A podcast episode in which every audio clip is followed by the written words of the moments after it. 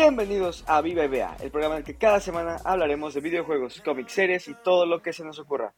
Esta semana vamos a hablar de el final de temporada de Miss Marvel. Está conmigo Rodrigo. ¿Cómo estás, Rodrigo?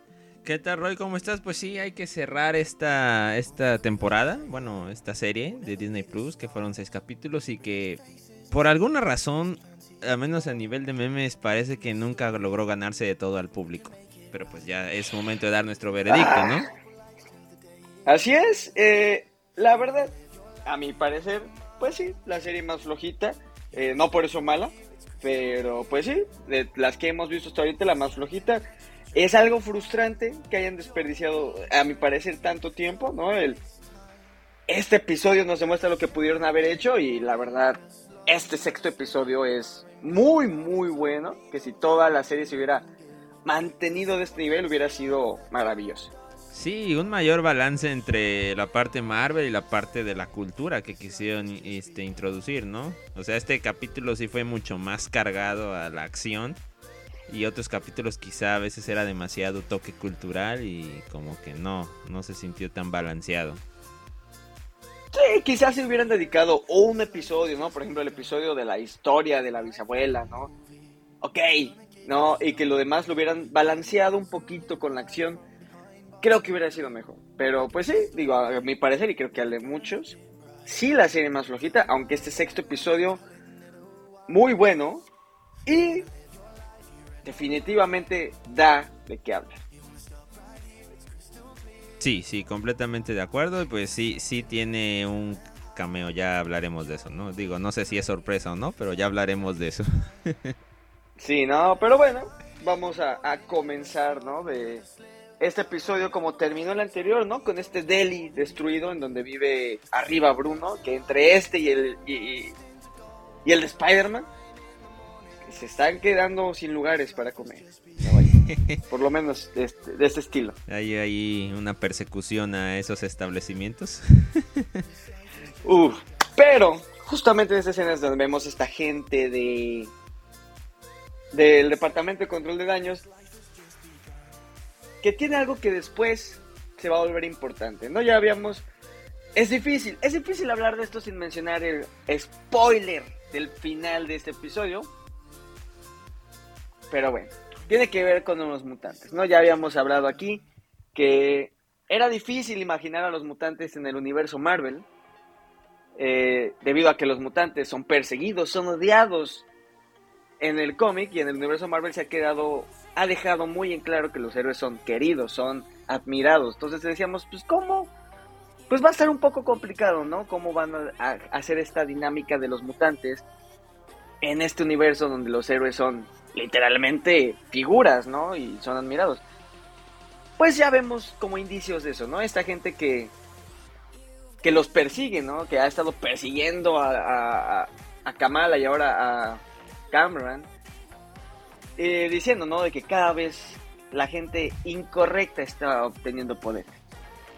Sí, sí, definitivamente tiene razón, es algo que se está mencionando, que control de daños tiene futuro en la trama, a diferencia de lo que pasó con Sol, por ejemplo, y precisamente como para rellenar ese, ese rol que haría falta, ¿no? De una agencia gubernamental persiguiendo a, a mejorados, a gente incorrecta con poderes, por no llamarles todavía de esa otra forma.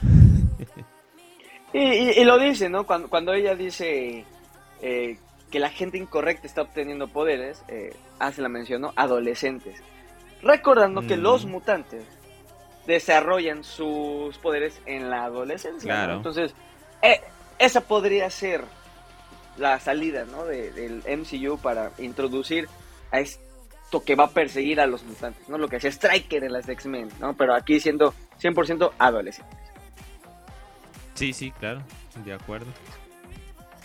y después, en una escena, en la siguiente toma, no juega un papel para nada importante, solamente es una toma, pero vemos la Estatua de la Libertad.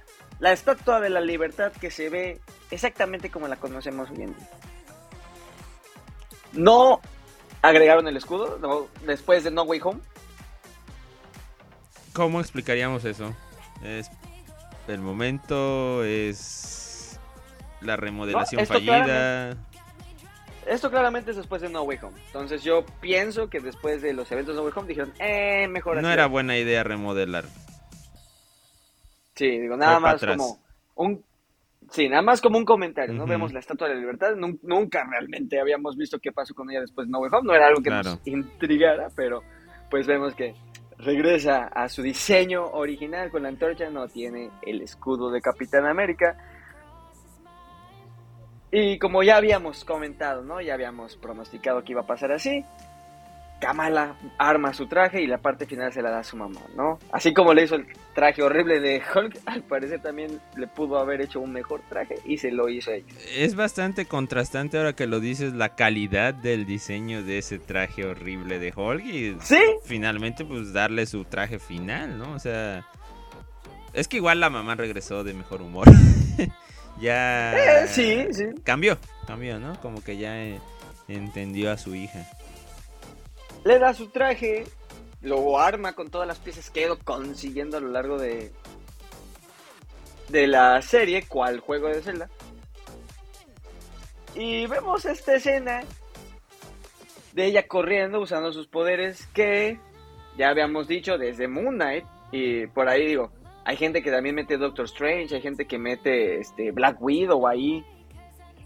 Y pues con el tráiler de She-Hulk, el CGI de los últimos proyectos no ha quedado que desear y esta semana también salió salió a luz, ¿no? Que animadores trabajando en Marvel han, que se han quejado de las condiciones que tienen y pues que pues que Marvel los está apresurando proyectos. Ah, o sea, ya llegamos a, esos rubros de plano de demandas anónimas, ¿serán?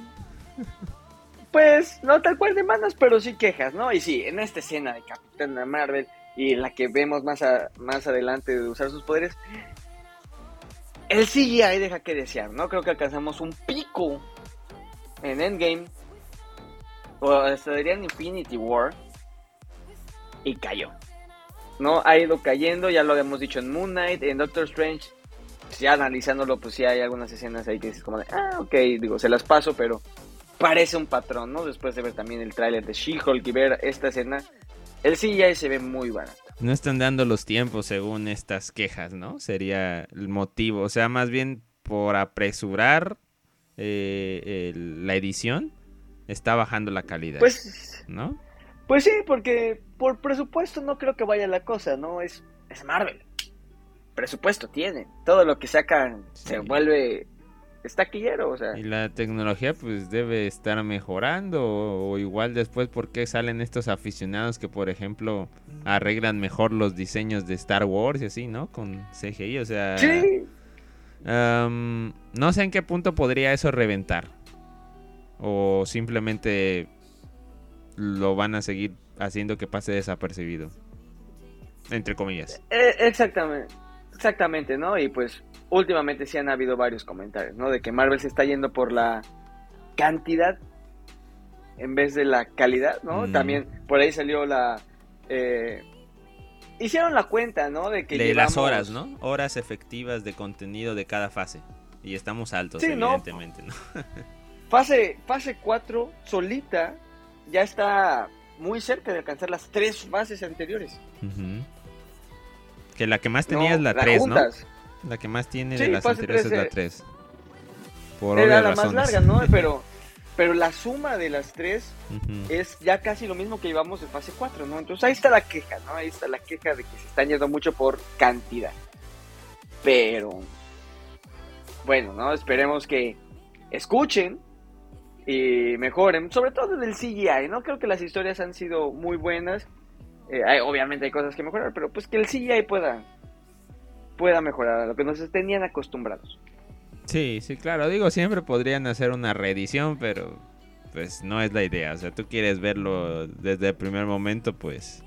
Claro. Con todo lo que sabes que son capaces. Es que ¿para qué nos acostumbraron a esos niveles de tecnología y ahora que nos quieran silenciosamente bajar la calidad. Bajar la calidad. Pues la, gente sí se da cuenta. Ya si se hacen mensos, es otra cosa. Exacto. Pero bueno, regresando a la serie. Pues al final, ahora Cameron es un fugitivo ¿no? El Departamento de Control de Daños lo está buscando a él, está buscando a Kamala. Y viene una escena sacada de mi pobre angelito. Al final, Kamala y un montón de adolescentes que no tienen ningún poder o algo especial realmente, derrotan al Departamento de Control de Daños con sus cañones sónicos de Tony Stark, usando técnicas de Kevin McAllister. Eh, sí, y de muchas otras películas, ¿no? Donde jovencitos con materiales que no te imaginas, pues vencen a los malos armados, ¿no? Aunque aquí es todavía más drástico porque pues las armas de, de daños no son cualquier cosa. Pero es, yo creo que le dio el toque juvenil que siempre tuvo la serie, ¿no? Se cerraron con eso, se mantuvieron ahí. Sí, y, exacto, y a mí me agradó esa escena, digo, así es como de, ah, ok.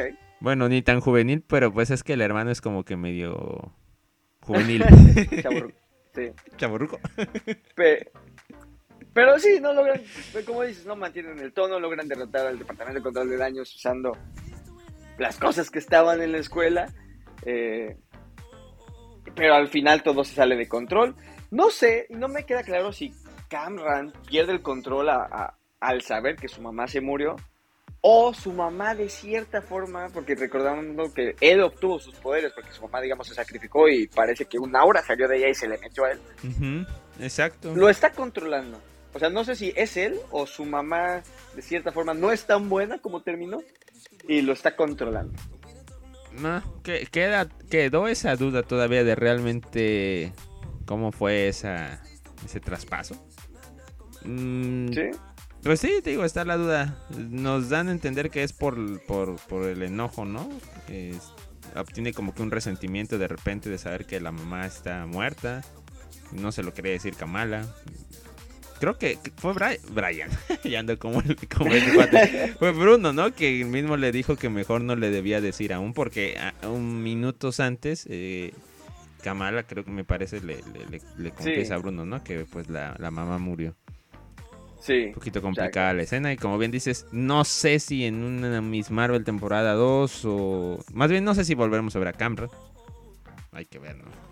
Como para tener una explicación. Pues, pues ahí está, ahí está la duda también, ¿no? Al final, después de este enfrentamiento, eh, Kamran acaba yendo a, a Pakistán, ¿no? Con Karim. Sí, con el Daga Roja. Que se entiende que naturalmente son enemigos, pero pues se adaptan en este momento. Sí. Sí, pero en este enfrentamiento, antes de mandar a, a, a ya vemos a Kamala completamente transformada, que también, no sé, yo no, no, no sentí el momento, como que dije, como que ese momento en que ya usa todos sus poderes, siendo que fue... Es que no hubo una pelea épica, no hubo una pelea de nivel contra nivel. Sí, no, realmente no, o sea, digo, creo que fue lo mejor que pudieron haber hecho con lo que habían hecho anteriormente de la serie, pero creo que pudieron haber desarrollado mejor este momento para que lo disfrutáramos más.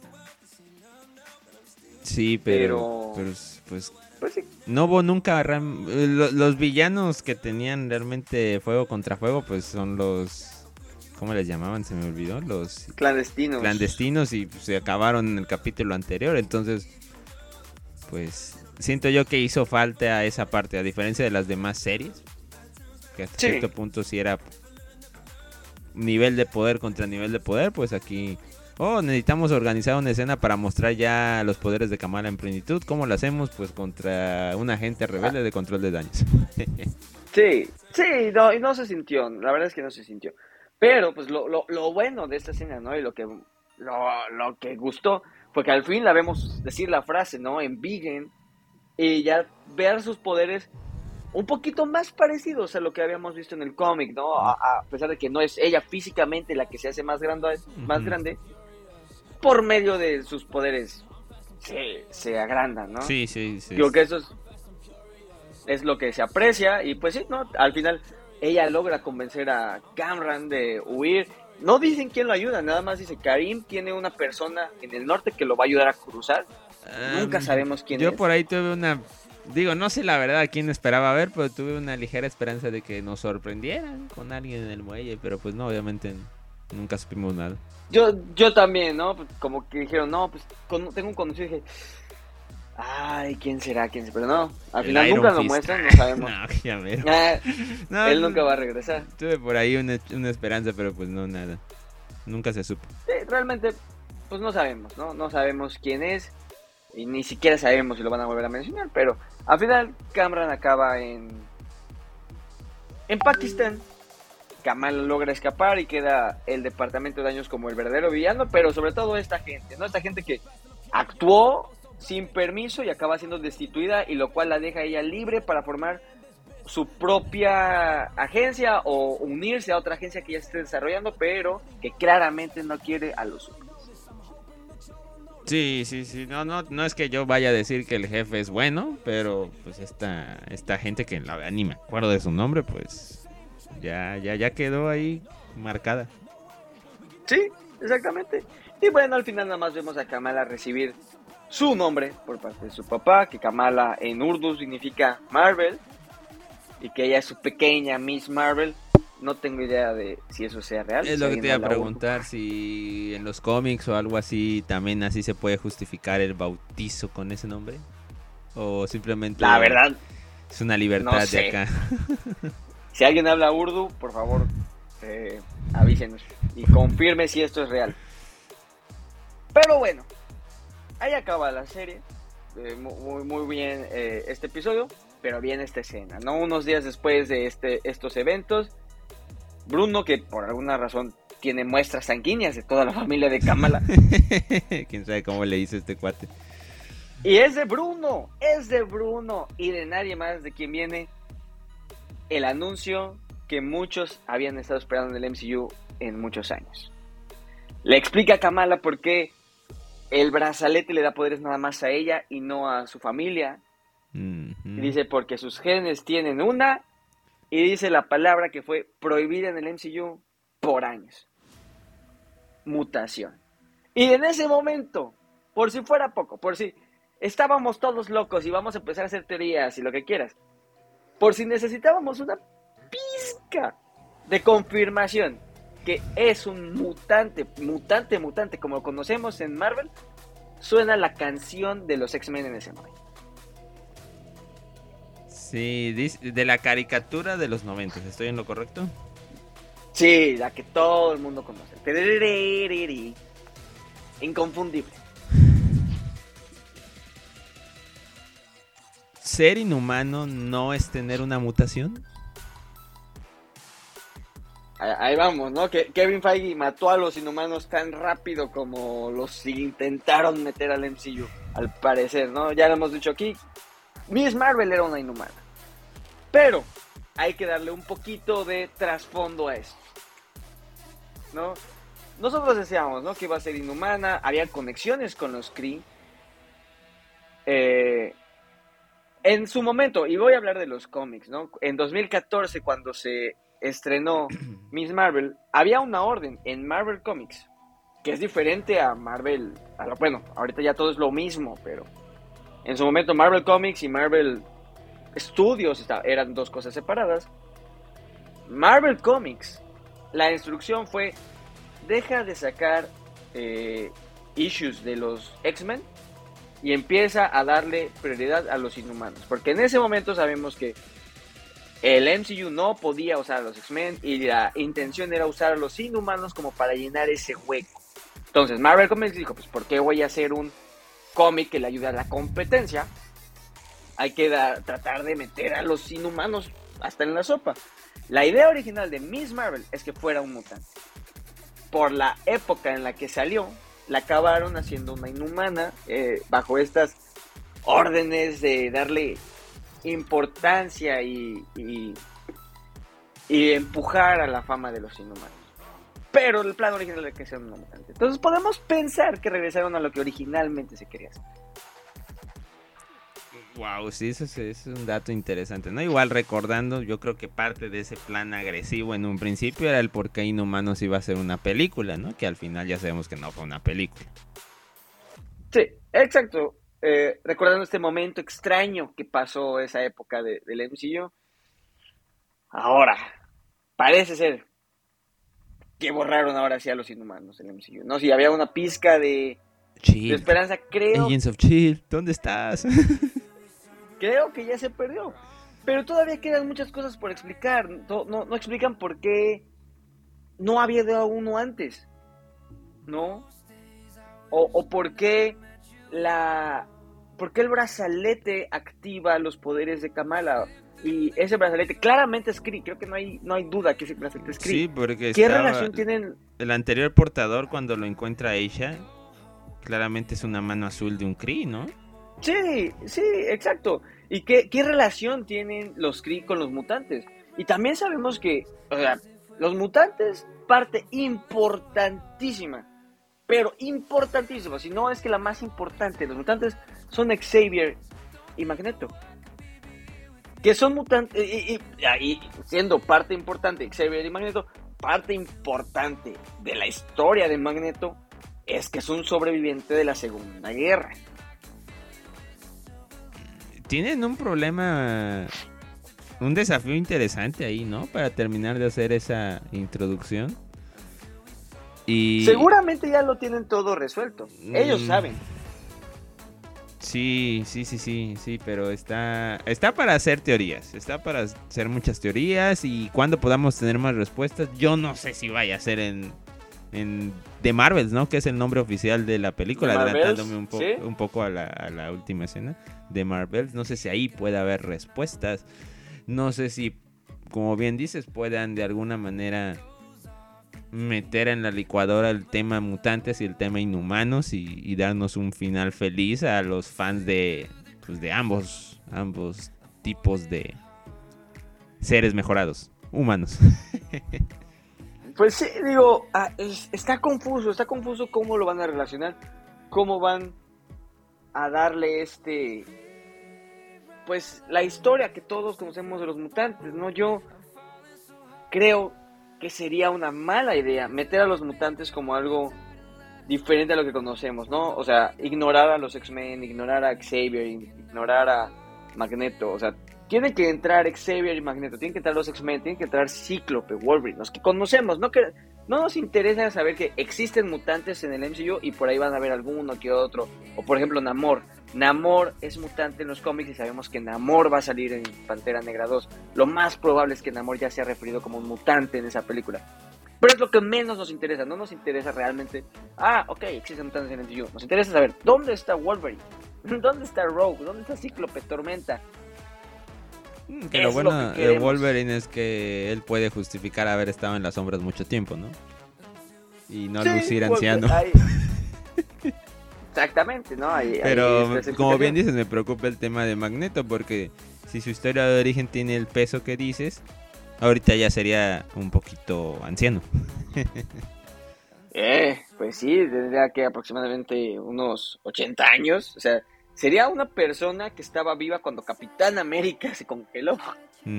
Sí, sí, sí, entonces está, está complicado. Más fácil la cuestión que vayan a hacer con los cuatro fantásticos, definitivamente, ¿no? Pues sí, digo, está complicado, no sabemos qué van a hacer y cómo van a introducir, no a los mutantes, porque al final del día los mutantes no interesa realmente, interesa son los X-Men. Entonces, cómo van a introducir a los X-Men, no me queda claro. Pero los mutantes están en el MCU. Y, es, ahora sí es cierto, eh, eh, creo que he dicho eso tres veces en este podcast. Todo empezó con aquel Quicksilver. ¿Sí? Pero ahora sí. Es, esta vez, ahora sí siento. ¿no? La tercera es la vencida. Ahora sí los mutantes están en el Y hay un, como dices, hay un reto. Hay un reto de ver cómo los introducen, cómo introducen a los X-Men. Pero seguramente ya está todo planeado. Será cosa de esperar a ver. De acuerdo. Pero bueno, como todo producto de Marvel, hay escenas al final de los créditos animados. Y está el cameo que esperábamos ver aquí, ya lo habíamos dicho. La serie tiene que dejar a Miss Marvel en su posición inicial para Capitana Marvel 2 de Marvels. Y así es. No vemos esta escena en la que, en la que Miss Marvel se tira en su cama, su brazalete empieza a brillar de, una, de un color que no habíamos visto. Y ella como que se enrolla hacia adentro, desaparece y aparece Carol Danvers. Claramente es Carol Danvers, ¿no? Por ahí había gente que estaba confundida si ella cambió de cuerpo, no, o sea, es Carol Danvers en su cuerpo, cambiaron de lugar, nada más. Sí, sí, es que es válida la confusión, creo, ¿no? Porque no nos han explicado cómo funciona el brazalete, pero pues no, la vez que está como que admirando el cuarto, entonces si fuera Kamala no estaría admirando el cuarto. Sí, no, es, Carol Danvers, es Carol Danvers y Kamala cambiaron de lugar. Sí, por esta tecnología CRI quiero adelantarme, bueno, supongo. pues bueno, ahí es donde entra la teoría. Hay un precedente de esto en los cómics. Ah, bien. Con el original, con Marvel. Recuerdo que en los cómics Marvel ah, claro. toma el, Capitán Marvel, ¿no? Ajá, de quien toma su nombre, Carol Marvel. Es pues, el primero. Eh, Marvel recibe las negabandas por parte de la inteligencia suprema de los Kree. O sea, es una herramienta Kree y la recibe y le permiten volar, le incrementan la fuerza todavía más de lo que ya está incrementada. Varias cosas. Ah, es como un booster para los poderes que ya tenía. Le otorgan varias cosas, exactamente.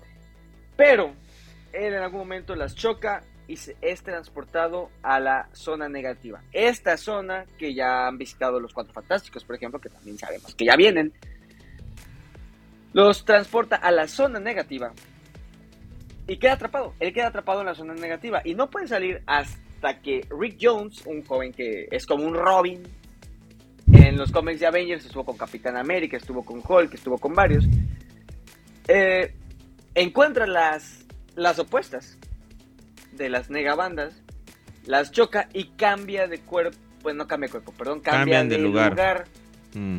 con Capitán Marvel. Ahora Rick Jones queda atrapado en la zona negativa y Marvel sale de ahí y pues bueno, tiene que rescatarlo, ¿no? Esto es básicamente lo que ocurre en esta escena post créditos, no cambian de lugar Kamala con Carol por medio de estas bandas que en los cómics son de Kree. Se las da los Kree a Carol, bueno, a Marvel.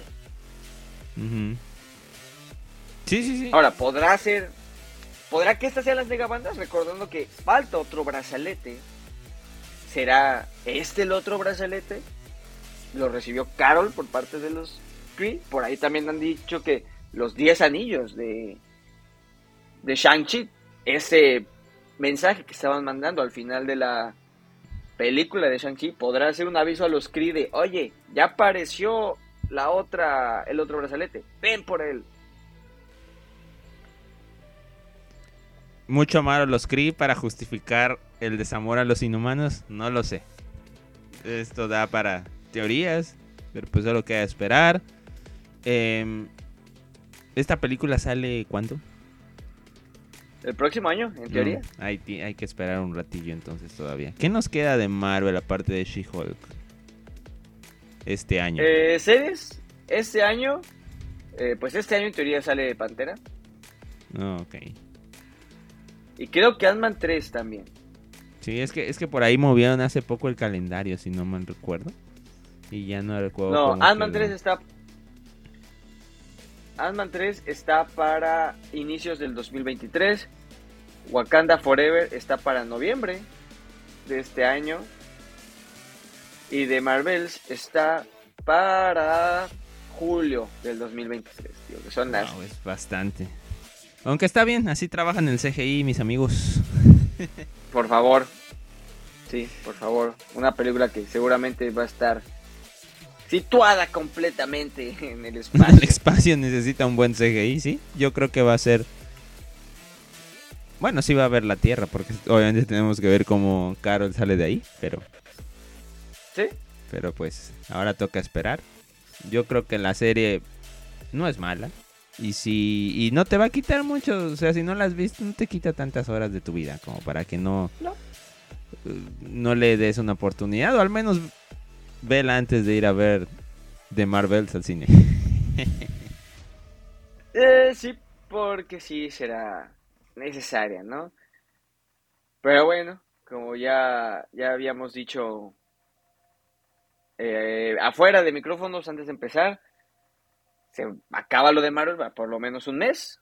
Viene She-Hulk, pero pues, todavía después. Entonces, pues eso es lo último que nos dejan por ahora. A ver si She-Hulk nos, nos da algo más. Ah, bueno, va a haber algo antes. El corto de I Am Groot. ¿Eso qué va a ser? ¿Literalmente es un corto? O sea... pues sí. ¿Un especial de qué? ¿15, 20 minutos? ¿O qué tan corto? Eh, pues realmente no sé, no han dicho mucho, pero... Ok. Eh, pero bueno, estaremos viendo, ¿no? Estaremos viendo qué, qué más nos trae. Por ahora, hasta aquí. Dejamos lo de Marvel. Continuaremos con más temas en la siguiente semana.